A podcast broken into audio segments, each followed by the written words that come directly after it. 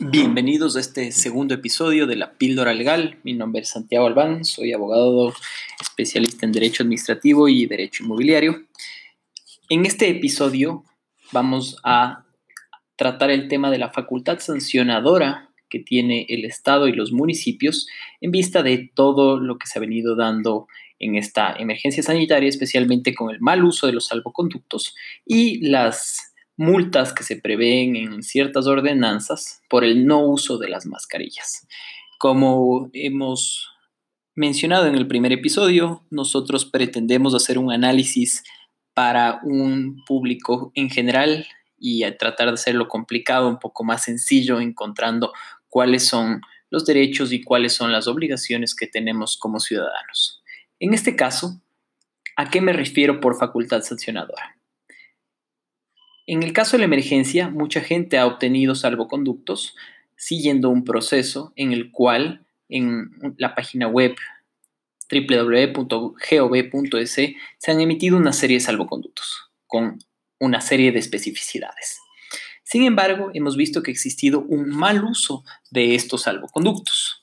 Y es así que llama la atención, como he podido ver en, casos de algunos eh, amigos y colegas que me han consultado sobre qué pasa con este tipo de infracciones. Primero es interesante ver que se están generando las infracciones con, base en el artículo 389 de la Ley Orgánica de Tránsito y Transporte Terrestre. ¿Qué significa esto? Dice que el artículo 389 es básicamente el o la conductora que desobedezcan las órdenes de los agentes de tránsito y que no respeten las señales manuales de dichos agentes. En general, toda señalización colocada en las vías públicas, tales como semáforos, pare, cede el paso, cruce o preferencia de vías. Es así que creemos que va a ser un tema un poco complicado, ya que el, mal uso de los salvoconductos no es de por sí el desobedecer las órdenes de los agentes de tránsito. Y esto creemos que va a tener una serie de impugnaciones el momento que ya se puedan realizar las mismas ante eh, los juzgadores de tránsito. Básicamente eh, hay que entender que existe una reserva de ley para las sanciones que se generan por cometimientos de infracciones y evidentemente ya casos penales que son por delitos. En este caso, la facultad sancionadora que tendría la autoridad, es decir, el juzgador de tránsito, eh, se ve un poco mermada ya que con base en estos artículos en realidad no se está desobedeciendo una orden de la gente de tránsito. Eso queremos poner como ejemplo de algo sencillo. Estás en la, una avenida principal y a excepción de no tener una, un semáforo, ¿qué es lo que sucede? Hay un agente que te dice, adelante, siga, pare, vaya a la derecha. Si es que tú haces caso omiso, el agente te detiene y con justa razón podría pretender aplicar el artículo 389 como una infracción de tránsito, con base en este numeral primero que les, que les leí. Es así que no necesariamente se está haciendo un buen uso de la ley para poder sancionar. Entendiendo esto, tenemos nosotros como ciudadanos y conductores la obligación de respetar las señales de tránsito, de respetar la ley, pero no existe, a mi criterio, una aplicabilidad correcta de la desobediencia o el mal uso de los salvoconductos. Esto un poco para que podamos entenderlo y, saber eh, qué se debe hacer y qué no se debe hacer.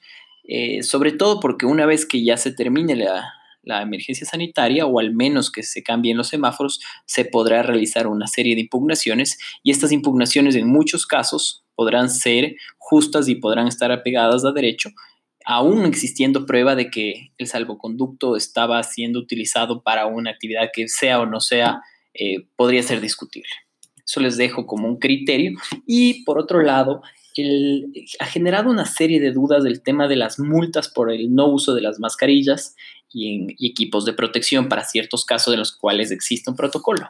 Si bien es cierto existen protocolos, existen ya una ordenanza en el caso de Quito y en algunas otras ciudades, conozco que en Guayaquil también, en la cual se, se especifica que el momento que estás en espacio público, es decir, estás en la vereda, en la calle, en el parque, debes utilizar mascarilla. ¿Qué es lo preocupante en este caso? que si bien es cierto, existe esta facultad sancionadora, la aplicabilidad va a ser materia compleja. ¿Por qué? Porque las agencias de control o las comisarías, como se les ha conocido históricamente, van a tener un sinfín de expedientes y estos tienen que seguir un proceso, procesos que son engorrosos, que tienen que regirse bajo el Código Orgánico Administrativo y que le dan el derecho a la defensa a las personas. En muchos casos va a ser difícil determinar esto y va a ser difícil tener una prueba como tal. Por lo tanto, es relevante entender que debemos tener un comportamiento adecuado y debemos respetar eh, lo que establece la, la, norma, en este caso las ordenanzas, sobre la utilización de las mascarillas en espacio público. Esto no obsta de que el aplicar los procedimientos va a ser difícil, se tiene que citar adecuadamente, se tiene que hacerlo dentro de los tiempos que corresponde. Y una vez realizadas las pruebas de, de descargo por, quien pueda ser el, infractor o la infractora, el cobro va a ser harto complejo. ¿Por qué? Porque, ¿cómo lo van a hacer? Van a, el momento que se emite, digamos, una sanción, lo van a cobrar a través de algún servicio básico. ¿Es posible o no es posible? En mi criterio es bastante difícil. O lo van a hacer aplicándole a la cédula con un criterio específico en el cual cuando vayas a hacer algún trámite te bloqueen y tienes que ir a pagar va a ser quién el que hace el recaudo, la misma tesorería municipal. Entonces, son elementos que creo que vale la pena tener en consideración y sobre todo respetarlos como ciudadanos, pero también hacer un llamado para que la aplicabilidad administrativa sea la idónea. Eso es por este episodio, espero que sea de su utilidad. Nos pueden escuchar en, los diferentes, en las diferentes plataformas como es iBox, iTunes, y en Spotify. Hasta una siguiente ocasión, su amigo Santiago Albán.